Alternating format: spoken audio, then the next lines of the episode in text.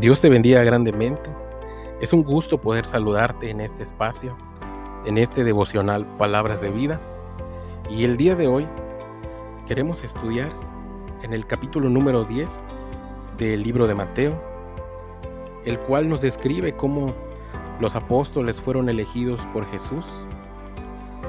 Y este capítulo comienza narrando que a los discípulos les fue dada autoridad para sanar enfermos y echar fuera demonios en cualquier lugar al que ellos fueran.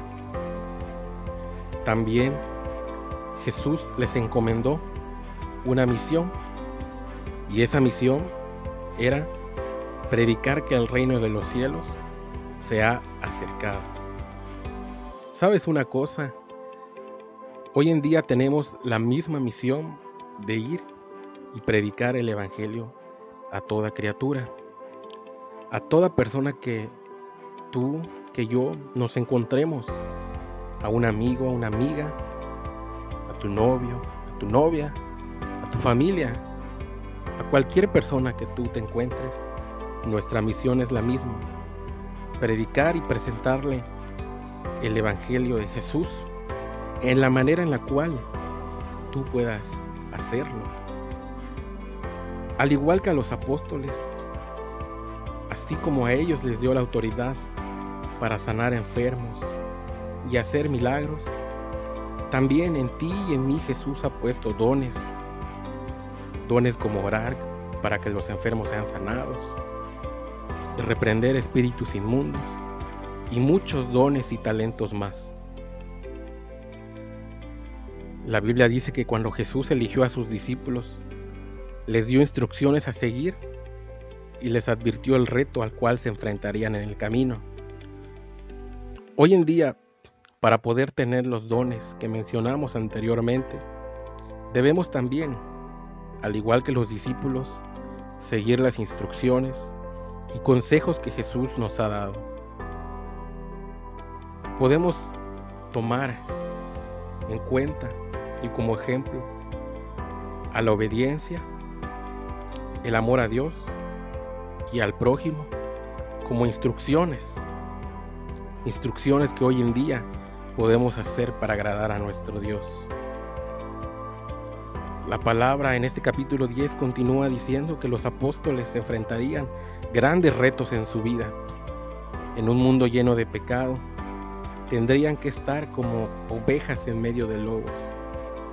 Tendrían que ser prudentes y sencillos en nuestra vida diaria nos enfrentamos a situaciones en donde se pone a prueba lo que nosotros somos.